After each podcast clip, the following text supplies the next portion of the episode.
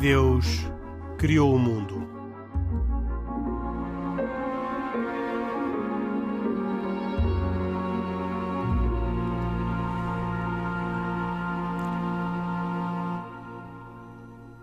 Boa noite e bem-vindos a esta edição de E Deus Criou o Mundo.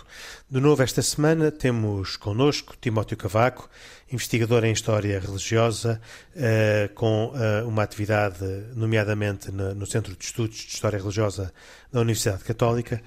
Já foi secretário-geral da Sociedade Bíblica e pertence a uma igreja batista de Lisboa. É protestante e vem falar-nos e ajudar-nos a perceber o mundo do protestantismo em Portugal. Eh, esta conversa vem a propósito da celebração dos 100 anos da Assembleia Plenária da Aliança Evangélica Portuguesa, eh, que aconteceu em meados de novembro. Eh, as celebrações foram a 13 e 14 no Porto, duraram um fim de semana. Timóteo Cavaco teve uma participação uh, relevante nessas celebrações, que incluíram, uh, além das uh, cerimónias religiosas, também alguma evocação dos lugares de culto do protestantismo no Porto. Um, agradeço ao Timóteo Cavaco ter aceito este convite para participar neste programa, em que gostávamos de que nos ajudasse a perceber como é que uh, o que é que é o protestantismo, desde logo. Portanto, se calhar devíamos começar pela raiz uh, da, do protestantismo, uh, numa, tudo isto nos tempos da rádio que são curtos, mas, uh, portanto, sem grandes explicações históricas e complicadas, mas começar pelo princípio para depois percebermos como é que ele também se ramificou, se diversificou e talvez até se tenha dividido uh, mais do que diversificado em alguns casos, mas isso depois vamos conversando ao longo destes 42 minutos desta edição de E Deus Criou o Mundo. Timóteo Cavaco, para começar. -se.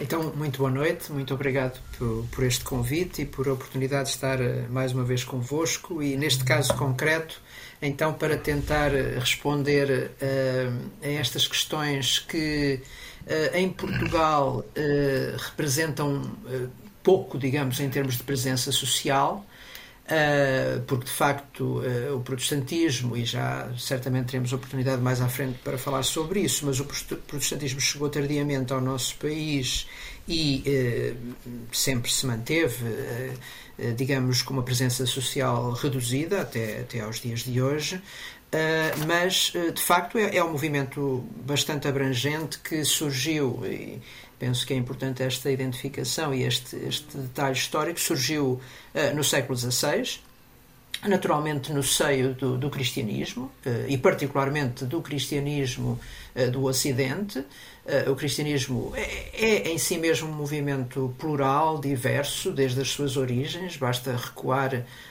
ao século I para percebermos que já, mesmo nessa época, e até por, por os registros que nós temos a partir, por exemplo, das, Uh, até das epístolas que, que o apóstolo Paulo escreveu às diferentes igrejas existentes na época, que essa diversidade já estava ali, imanente, não é? Uh, mas que, de facto, depois, séculos mais tarde, nomeadamente século IX, século X, acaba por ter uma expressão maior. digamos, na, na, na, separação entre aquilo que ficou conhecido como a Igreja do Ocidente e a Igreja do Oriente, ou para nós identificarmos melhor nos termos que hoje atribuímos à Igreja de Roma, à Igreja Católica Romana e à Igreja Ortodoxa, e que então no século XVI acaba por ter uma, uh, digamos, uma nova secessão, se quisermos, com a formação deste, deste movimento.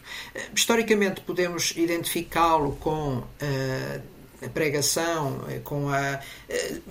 De facto, no início começa por ser um, eh, quase diria uma diatriba académica, não é? Eh, de, de Martinho Lutero, um monge agostinho, eh, portanto, formado na, na, na boa tradição agostiniana na, no, Sacro Império Romano, mais concretamente na, na Saxónia, na Baixa Saxónia, onde a partir de 1517 este é considerado um momento fundador, embora obviamente todos estes processos vão muito além de datas emblemáticas, não é? Mas geralmente identifica-se este momento fundador com o dia um, 31 de outubro de 1517, quando são de facto publicadas aquelas que são chamadas as 95 teses de Lutero, em que ele propõe uma reflexão em relação à, à doutrina das indulgências quando o Henrique me pergunta uh, como é que nós podemos caracterizar uh, o protestantismo de uma forma geral, bem, uh, naturalmente o protestantismo partilha com as outras expressões do, do cristianismo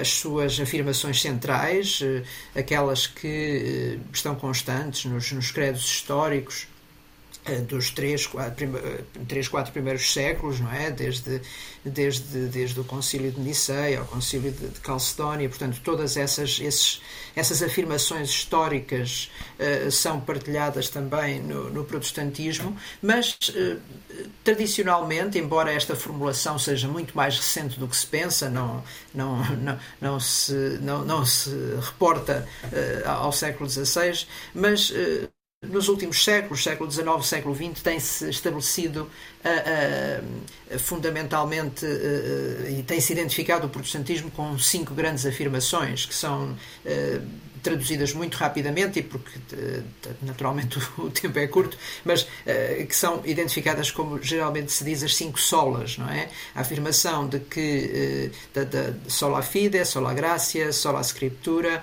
solos Christus e soli deo gloria. Portanto, são as, as cinco Quer grandes dizer... afirmações do protestantismo. Portanto, em que se dá e, primazia... Já agora quer traduzir, sim, sim. Timóteo, sim, sim, sim. Portanto, somente a fé, solas. não é?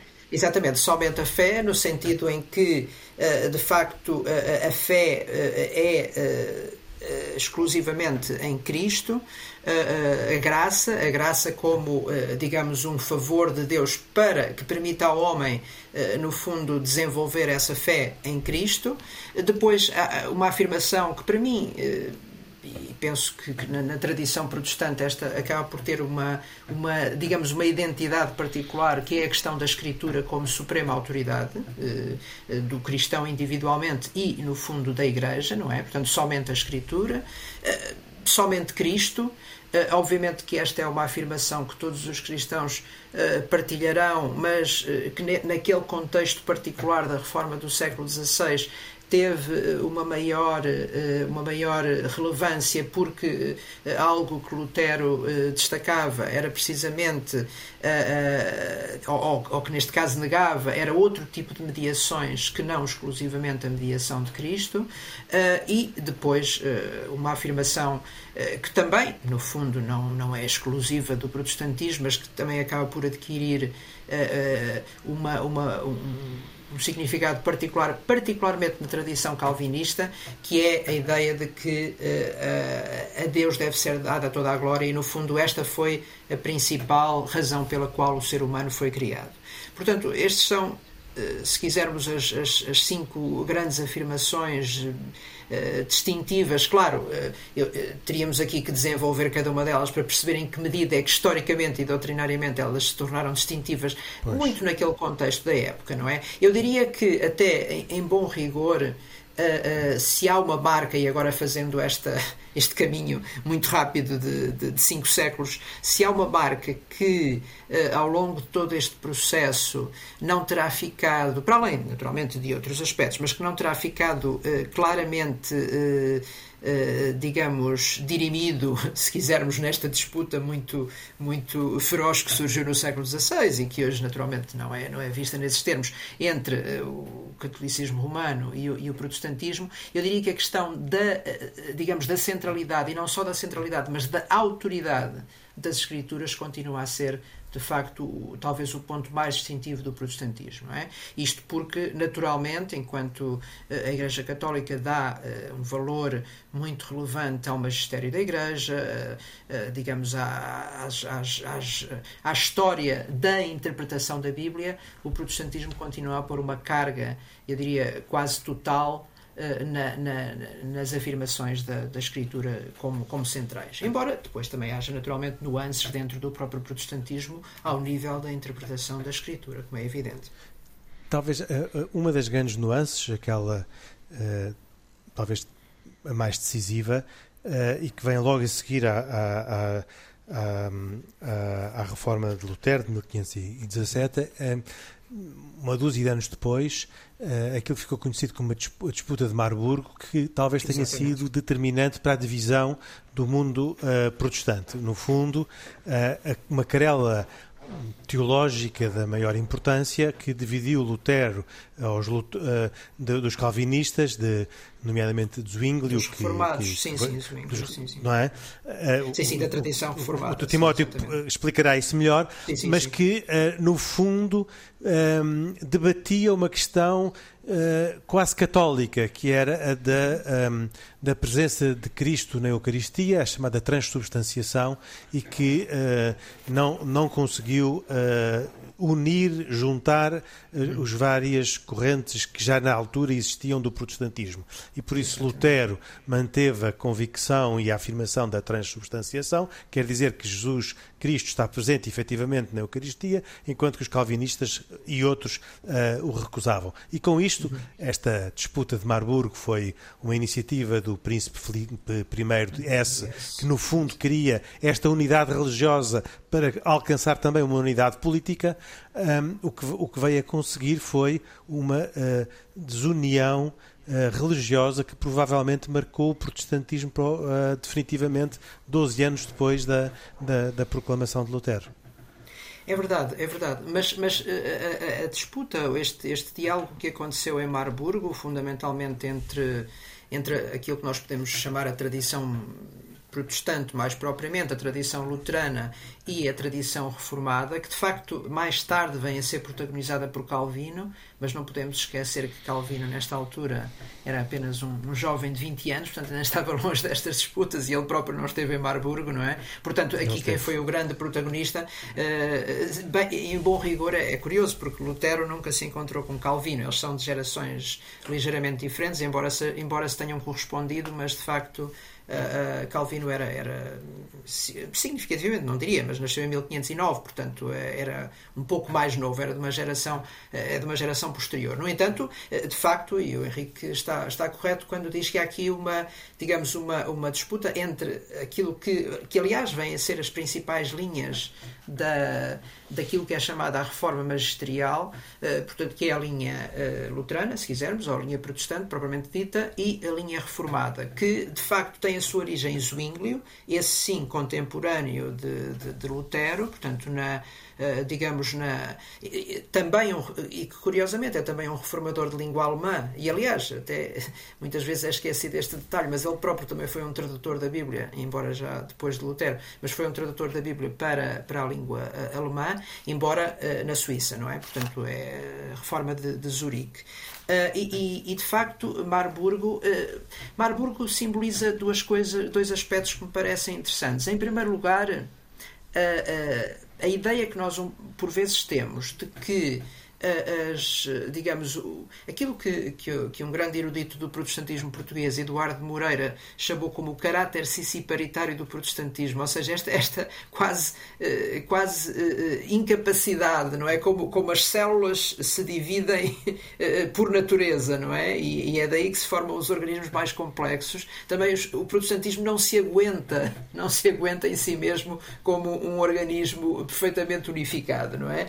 E essa é, de facto, facto, esse movimento sissiparitário que nós muitas vezes eh, eh, identificamos com algo de posterior, eh, não é de facto posterior, é algo que está, eu quase diria, está, está intimamente ligado ao próprio ato de Lutero, não é? Porque, quer dizer, sendo o ato de Lutero, embora, atenção, é importante esclarecer isto, que, e isso fica muito claro nas próprias 95 teses. Lutero, eu, quando digo um ato secessionista, não digo que Lutero tivesse desde 1517 a, a intenção de, de, uma ruptura, não é? Aliás, o termo reforma vem precisamente daí. O termo reforma vem da intenção que, que, que Lutero uh, propunha de a Igreja a Igreja Cristã do Ocidente, claro, a sua intenção também não era uma união com a Igreja do Oriente, mas a que a Igreja Cristã do Ocidente, do Ocidente se reformasse, não é? Portanto, não havia essa, essa intenção, mas, mas obviamente que, essa, que isso lhe escapa entre os dedos, quase lhe podemos dizer. E, e, e é muito cedo que se começam a notar diferentes orientações, não é? Nós, mesmo, mesmo no contexto de Wittenberg, não é? Onde Lutero estava e onde era professor da universidade, e, e onde se nota claramente um grande protagonismo e uma certa adesão até popular às suas, às suas ideias e às suas doutrinas uh, desde muito cedo, mas tão cedo quanto 1521, portanto ainda antes de, de, de, Marburgo, em 1529, nós notamos logo que, que há já orientações diferentes. Por exemplo, um, dos colegas, tanto na universidade como na, na reforma de Wittenberg, conhecido como André de Karlstad, pretendia uma, uma, uma, digamos, um, avanços mais rápidos uh, do que Lutero, não é? E, e, por isso, quando se chega em 1500, quando se chega à, à disputa de Marburgo em 1529, já temos ali representadas, de facto, uh, sensibilidades muito diferentes do, do, do protestantismo. Uh, agora, claro, há eh, a intenção, talvez política, de Filipe Dias, como, como o Henrique bem, bem lembrou, eh, seria, digamos, uma, a unificação desse campo protestante conferindo-lhe maior força, não é? Quase sob autoridade dele próprio. Ah, sim, aliás, a própria escritura nos relembra, não é, que uma casa dividida não sobrevive facilmente, não é? Portanto, mas, mas de qualquer modo, eh, de qualquer modo, eh, essa, essa intenção, essa intenção de Filipe S, que é uma que é uma intenção, se quisermos mais política e que tem a sua razão de ser, não digo que não, mas acaba por eh, colidir com este, volto à mesma à mesma expressão, com este caráter siciparitário do próprio movimento protestante, não é? E numa questão, eu gostava também de fazer aqui uma intervenção uh, que é a seguinte: nós aqui nos nossos programas um, eh, várias vezes temos referido, e eu próprio tenho referido, que para entendermos um bocadinho o mundo muçulmano, que é dividido em xiitas e sunitas, uh, eu tenho referido que é, é, um certo paralelismo com o mundo cristão, em que temos os xiitas que, um, que têm uma estrutura que organiza e unifica todo o mundo xiita e, portanto, tem até vozes com autoridade, que são reconhecidas, e depois tem o mundo sunita, que é um mundo já diverso, diversificado, embora com elementos comuns. E, portanto, no, no cristianismo haveria por assim dizer, também um, conjunto unificado à volta de uma estrutura e de, uma, de, uma, de um ensinamento oficial que unifica o pensamento e unifica as estruturas, que é o caso da Igreja Católica, e depois existe uma nuvem de muitas diversas expressões com elementos comuns, mas que seria o mundo do protestantismo. A, a questão que se pode perguntar é Porquê que a Igreja Católica hum, prefere esta, esta forma de ser mais unificada? Pronto, porque podíamos simplesmente pensar que pronto, é uma escolha de governança, portanto, de, de, escolha estratégica ou tática, portanto, decidido. Bom, pelo menos na autoconsciência que tem de si próprio, os católicos julgam que as, as frases da Escritura em que nós vemos Jesus Cristo instituir o sacerdócio que é o caso da última ceia. Eu sei que eh, eh, isto é a aceitação do conceito de sacerdócio já por si é problemático, uhum, em, pelo menos em grande parte do protestantismo. Sim, sim, e, e, por outro lado, também há aquela outras afirmações específicas sobre a função de Pedro na igreja, não é? Exatamente. Uh, exatamente. Tu és Pedro e sobre ti edificarei a minha igreja, entregar-te as chaves de, e tudo o que ligares na terra será ligado no céu, e tudo, enfim. Há ali um, e que, que, isto foi assim, pelo menos aparentemente, vivido nos primeiros séculos. Portanto, uh, na, na, na, Igreja Unificada, pelo menos até o século IV e V, em que houve a primeira grande saída de algumas igrejas do Oriente que ainda hoje pervivem, eh, eh, esta estrutura unificada existiu. Isto é para dizer, como digo, é, é uma escolha que a Igreja Católica faz por sentido de fidelidade. E depois há aqui outra ideia muito interessante que é se o cristianismo foi feito para, assim, para ser feito assim nesta variedade toda, não é? Ora bem, pelo menos aquilo que nós recordamos daquilo que Jesus Cristo disse naquela reunião final antes de morrer, ele rezou pela unidade. Ele fez muita questão em que era muito importante que a unidade entre todos aqueles que aceitavam Deus feito homem, os cristãos, houvesse uma unidade semelhante àquela que existe entre as pessoas divinas. Porque assim como tu, Pai, em mim e eu em ti somos um, assim também eles sejam um, eh, para que o mundo acredite. E eu, esta situação de, de, diversidade do cristianismo, pelo menos aos cristãos que tenham consciência destas palavras, deixa-os muito incómodos, no sentido de que uh, dá a ideia de que o, o, desejo de Cristo não era, não era esta diversidade, porque às vezes a diversidade é mesmo em pontos relevantes sobre a afirmação do que seja aquilo que, que Deus quis mostrar aos homens. Não, é? não sei se o então, Timóteo concorda mais ou menos com esta. Pois. Não, eu não estava a fazer um comentário, mas ah, uma pergunta agora é, é pedir sim, ao sim. Timóteo se, o que é que acha desta sim. consideração. Sim, não, eu, eu, compreendo, eu compreendo esta, eh, digamos, esta esta dificuldade em explicar a diversidade. Eu, eu acho, e naturalmente o Pedro concorda, porque é historicamente, uh, digamos, uh, indestrutível esse conceito de que o, o, cristianismo é plural desde o seu início, não é? Portanto, plural na, na, nas suas formas de, de, de, se expressar, não é? Nós, certo. como eu já há pouco disse, não vamos agora aqui entrar numa exegese bíblica certo, profunda, certo. mas nós, nós temos características muito diferentes, até influenciadas pelo próprio meio em que se inseriam, não é? Da Igreja de Corinto, da igreja, da igreja em Tessalónica ou em Éfeso, ou o que quer que seja, não é?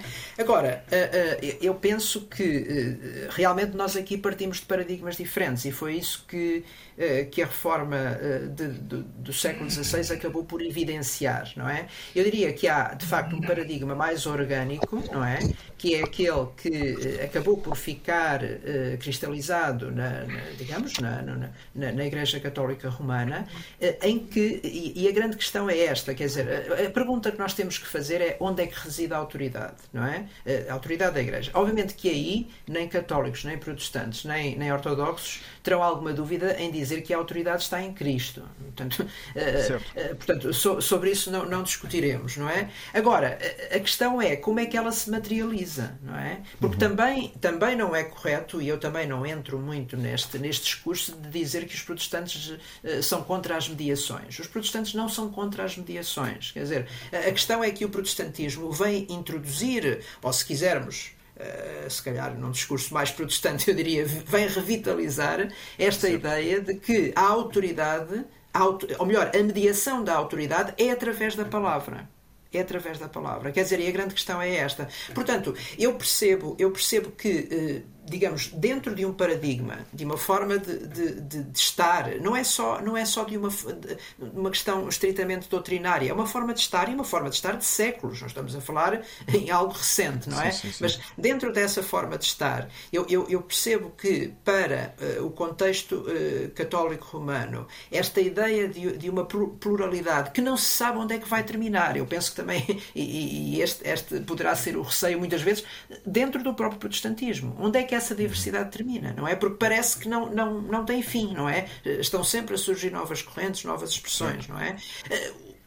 Mas, mas aqui também é importante dizer que o catolicismo também é bastante diverso e o Pedro poderia falar melhor sobre isso do que sim, eu, sim. não é? Eh, naturalmente. mas, mas a questão, a questão aqui. Uma, uma reflexão. De, de, já, agora, já agora, se eu puder só, só, só acabar o Timóteo. Esta, esta frase. E depois, e depois ainda o Isaac Assor, tá antes tá bom, do Cali. só, só terminar a frase dizendo. Que o Pedro disse, é só por isso. Sim, só, só terminar esta, esta frase, quer dizer, no fundo é repetir este conceito. Enquanto, eh, eh, de facto, na, na, a mediação na, na, na Igreja Católica, se eu bem interpreto, se faz através dessa estrutura, não desprezando, claro, a importância e a relevância uh, da, da, da, Escritura, da Sagrada Escritura, não, não é isso que eu estou a pôr em uhum. causa, mas no mundo protestante essa mediação faz-se através da, da palavra, uh, com tudo o que isso significa, naturalmente, com atenção, que também aqui é importante distinguir dois conceitos. Muitas vezes se diz que uh, Lutero defendia a livre interpretação das Escrituras. Não é isso. O que Lutero defendia era o livre exame das Escrituras. Eh, também há aqui um ponto que, que convém distinguir, porque às vezes, eh, às vezes também se cria esta ideia de que eh, certo, certo. em cada protestante há uma interpretação das Escrituras. Não certo. é essa, digamos, a, a, base da doutrina protestante. Mas esta, esta eu diria que é a grande, grande diferença. Agora, só, só um pormenor que eu também me parece relevante, que também vem desses diferentes paradigmas. Eu penso que para um protestante a questão de organicamente a Igreja não estar unificada não é impedimento de que haja essa unidade que Cristo, uh, que Cristo prescreveu para a Igreja. Uh, porque a unidade é nele, quer dizer, a unidade é nele e não, não em nenhuma dessas mediações, seja ela Sim. qual for. Não é? Portanto, e nesse sentido, eu, apesar de tudo, Bem. acho que essa unidade é possível, embora, claro, para um protestante seja muito difícil uh, querer acreditar numa unidade orgânica da Igreja. Portanto, eu Sim. penso que estamos aqui também a, a, falar em dois conceitos diferentes de unidade. Certo, certo, certo. Isaac Assor, depois a seguir queria, Khalid Jamal. Eu queria fazer só uma pergunta uh, ao, ao, Timóteo e, e, ela tem uh, particularmente a ver com, com algo que uh, gostava de ter uma explicação. Nos dias de hoje, o mundo evangélico, chamemos-lhe mundo protestante, é um mundo muito pró-Israel, a ligação com, com o povo de Israel, não só com o Estado de Israel, mas também com o povo de Israel, é muito uh, forte e, digamos, muito uh, homogénea, mas a verdade é que, se olharmos para os, os ensinamentos de Lutero, uh, particularmente não no início da sua carreira, mas mais para, para meio da sua carreira, por assim dizer, Lutero usa uma, uma linguagem, podemos dizer, até antissemita, muito antissemita em relação ao povo de Israel, ao povo judeu. Uh, poderia citar uh, uma obra de Lutero intitulada Os Judeus e as Suas Mentiras. Uh, e podia citar uma série de, de, de, frases que são mencionadas lá e de interpretações, inclusive, dele próprio ao, ao Novo Testamento, em que, olhando e lendo aquilo, não, não consigo, eu não consigo entender como é que existe esta, esta reviravolta, por assim dizer. E, no fundo, no fundo era isto que eu gostava que, que. Eh, eu penso que a pergunta tem toda a pertinência, mas eh, em primeiro lugar, e não estou aqui naturalmente, nem, nem fui incumbido de o fazer, de, de, de justificar eh, qualquer das afirmações históricas de Lutero ou de qualquer outro de qualquer outro uh, reformador ou de qualquer outro, digamos, uh, protagonista deste, deste movimento já de, de cinco séculos, mas uh, obviamente que as afirmações têm que ser sempre compreendidas no seu contexto e, além disso, há aqui um outro aspecto que é importante também nós considerarmos. Eu penso que em Lutero, como em qualquer outro protagonista da história, quando as pessoas ficam demasiado expostas, nós eh, vamos encontrar, eh, por vezes, até contradições dentro do seu próprio discurso, não é? Eh, algumas das coisas que Lutero dizia em 1517, ou até antes disso, em 1510, não é aquilo que ele vai dizer quase ao fim da sua vida. Nós não podemos esquecer que Lutero tem uma grande produção, não é? Eh, só, só para termos essa noção, a obra completa de Lutero só foi publicada na Alemanha no século XIX, são, quer dizer, é, dele, escrita diretamente por ele e também eh, uma parte substancial da, da, da, obra de Lutero são aquilo que são chamadas as conversas à mesa, ou seja, eram apontamentos que os seus pupilos, os seus discípulos iam tirando daquilo que ele dizia e, e passaram à escrita. Portanto, mas há, há, de facto, por vezes, algumas contradições dentro do, de, de, de, uma produção literária tão vasta, há algumas contradições. Neste caso, atenção, Isaac, eu não estou a dizer que, pelo menos eu não conheço nenhum escrito de Lutero em que ele contradiga essas suas afirmações. É verdade. Não, não estou a dizer isso. Mas o que eu posso dizer é que não vejo, tanto uh, nos contemporâneos de Lutero, uh, como até mesmo ao longo, uh, digamos, de, de, de, do protestantismo, a partir daí nenhum tipo de discurso tão. Talvez seja um certo anacronismo nós estarmos a dizer antissemita, não é? No século XVI, mas pronto, mas, mas eh, na nossa linguagem de hoje, uh, uh, esse, discurso, esse discurso antissemita. Portanto, eu diria que não é, de facto, uma característica. do protestantismo, não é? Naquele contexto em particular, e mais uma vez a minha intenção aqui não é justificar nada, mas nós não podemos esquecer digamos, os, uh, aquilo que, que alguns uh, chamam o psicodrama de Lutero, eu aqui chamaria os fantasmas de Lutero, não é?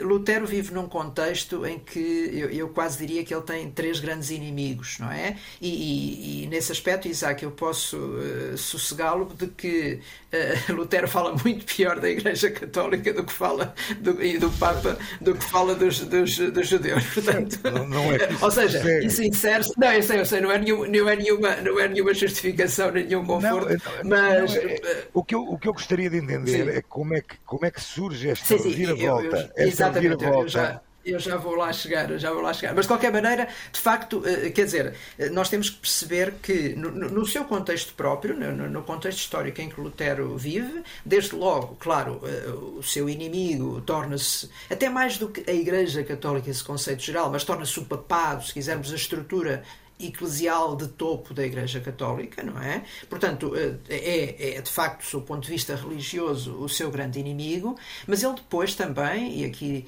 aqui vou também introduzir o, o Khalid na conversa, mas, mas ele depois também elege como seus grandes inimigos quem? O poder otomano, não é?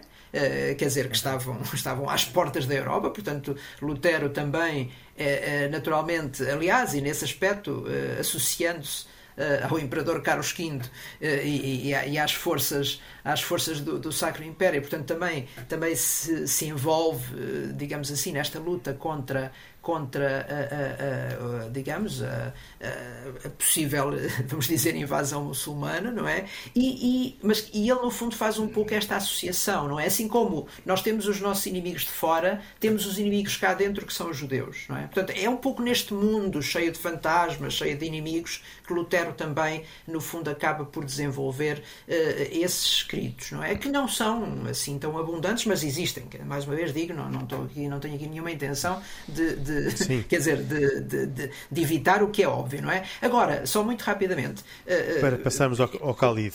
Sim, e, só, e responder concretamente àquilo que, o, que o Isaac mencionou. Eu penso que aqui há dois aspectos. Em primeiro lugar, eu penso que esse não é um discurso que seja predominante, eh, como eu já disse, no, no, de uma forma geral no protestantismo. Esse discurso, vamos dizer, antissemita, não é? Mas é preciso ver também uma questão, e eu penso que aí está esse grande volte-face. É que eh, o, o protestantismo que nós temos hoje é um protestantismo muito diverso e que, curiosamente, em termos da sua expressão uh, numérica, eu diria, não, uh, não, não, não se acantona, digamos, nessas primeiras expressões do protestantismo, nomeadamente nessas correntes, na, na luterana, na reformada, uh, porque hoje em dia há correntes que até numericamente são muito mais expressivas, não é? E de onde é que elas vêm? Elas não vêm do século XVI, mas vêm fundamentalmente do século XIX como resultado dos chamados, uh, dos, tanto na, na, no mundo anglo-saxónico, fundamentalmente, uh, dos chamados Great Awakening, os grandes despertamentos, não é? Há dois, três grandes despertamentos ao longo do século XVIII, XIX, por exemplo, eh, na tradição também metodista com os irmãos Wesley. Eh, portanto, há, vários, há vários avivamentos eh, chamados, ou despertamentos, se quisermos, ao longo do século XVIII e XIX, e eu diria que é daí, muito associado também depois à própria construção dos Estados Unidos e da influência que os judeus têm nos Estados Unidos, que vem esse, esse aproximar da causa, se quisermos, da causa israelita. E hoje em dia, de uma forma geral, não há dúvida que há muito este, esta aproximação entre protestantes e, e, e judeus. Muito bem. Um, Isaac, uh, perdão, Khalid, uh, tinha uma pergunta. Já Bom, eu tinha uma. Temos de recuar na discussão, porque, enfim, tivemos aqui este pequena parte. Isto serviria para início de conversa, mas vai servir se calhar para fim de conversa, uh, que era no fundo uma, uma provocação uh, bem intencionada, vamos chamar assim, sobre aquilo que muitas vezes eu ouço e que o Pedro de certa forma já espelhou aqui, que foi vulgarmente compararem protestantes a muçulmanos sunitas Spanish. Por várias razões, enfim, o Timóteo, enfim, com a sua inteligência, certamente perceberá esta associação.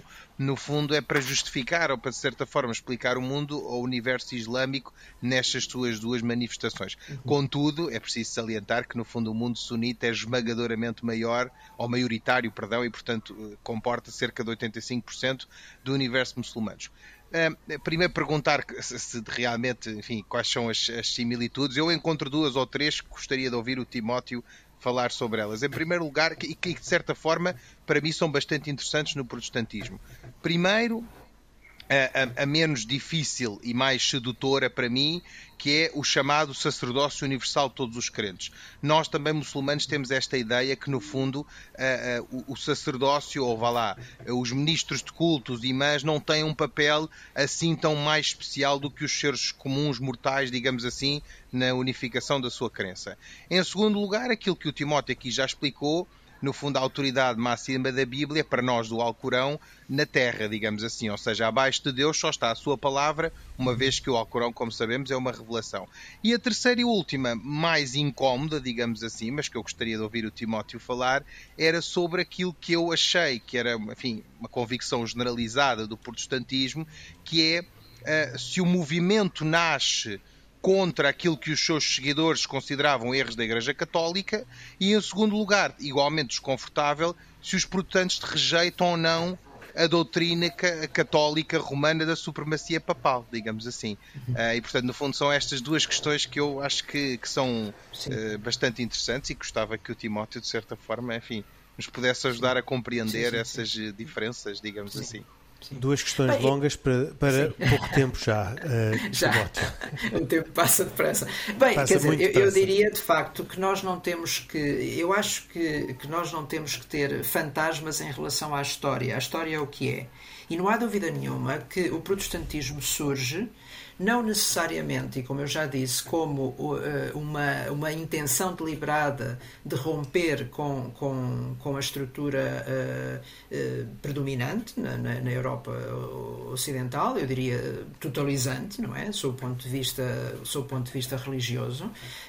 portanto, não há dúvida nenhuma, embora não houvesse inicialmente essa intenção, não há dúvida nenhuma que ela se impõe rapidamente como uma alternativa e quando nós chegamos, por exemplo, eh, nesse mesmo ano de 1529, eh, também se dá, para além do, desse encontro de Marburgo, há também um, um, um facto histórico muito importante que é a chamada Dieta de Espira. Portanto, Dieta era o órgão de, de decisão do Sacro Império, a Assembleia, digamos, onde se reuniam os príncipes, os príncipes eleitores e, e, e ajudavam o, o, o, imperador a tomar as suas, as suas decisões e eh, em que claramente, a partir desta época, alguns dos príncipes alinham pelo protestantismo e, uh, e outros príncipes se mantêm fiéis à sua, à sua herança e, e, tradição católica romana, não é? Portanto, nesse sentido, eu acho que, e este, é, digamos, é o, é o espírito que, eh, que, que, que, se vai verificar nos séculos seguintes, não é? Quer dizer, reparem,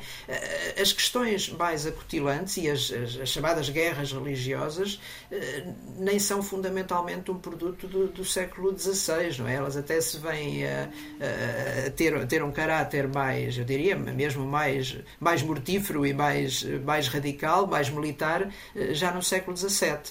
Portanto, de facto, há aqui, quer dizer, eh, não é, não é nenhum elefante no meio da sala, é verdade. Quer dizer, há aqui uma, uma clara, um claro confronto religioso, não é? Que, não, que, que está na base uh, de, de, desta separação, que eu diria até uh, desta separação da própria Europa, não é? Porque isto depois tem as suas consequências, particularmente sob o ponto de vista político, não é? Porque, e isto também entronca na segunda, ou na segunda parte da questão, penso eu, se eu estou a interpretar bem aquilo que o Khalid disse, que é a questão da autoridade papal. Nós não podemos esquecer que, que, que, o Papa, eh, mais até do que uma figura política no sentido eh, que nós hoje até eh, se calhar eh, atribuímos, não é? E naturalmente o Papa é um, é um chefe de Estado, não é? E nesse sentido também tem essa função política, mas mais do que isso, ele tinha um papel, digamos, tutelar em relação aos poderes na Europa Ocidental, não é? E é, é, é, é esse corte, eu quase diria esse corte eh, de, de, paradigma que o protestantismo também propõe, não é? O que, o que eh, no fundo. Foi muito saudável, aliás, é preciso agradecer ao protestantismo ter feito esse trabalho.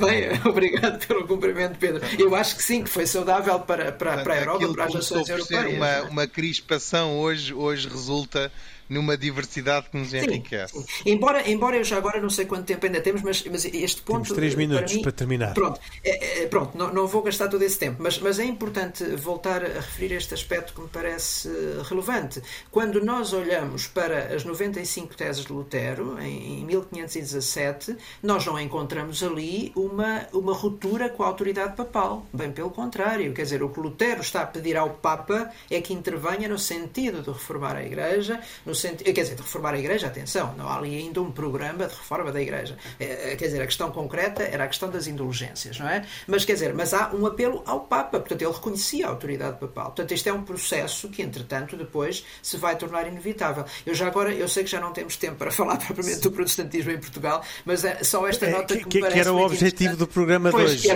Temos que deixar para um próximo Se programa. para uma outra altura. Espero que não seja nos 200 anos da Aliança Evangélica. Não.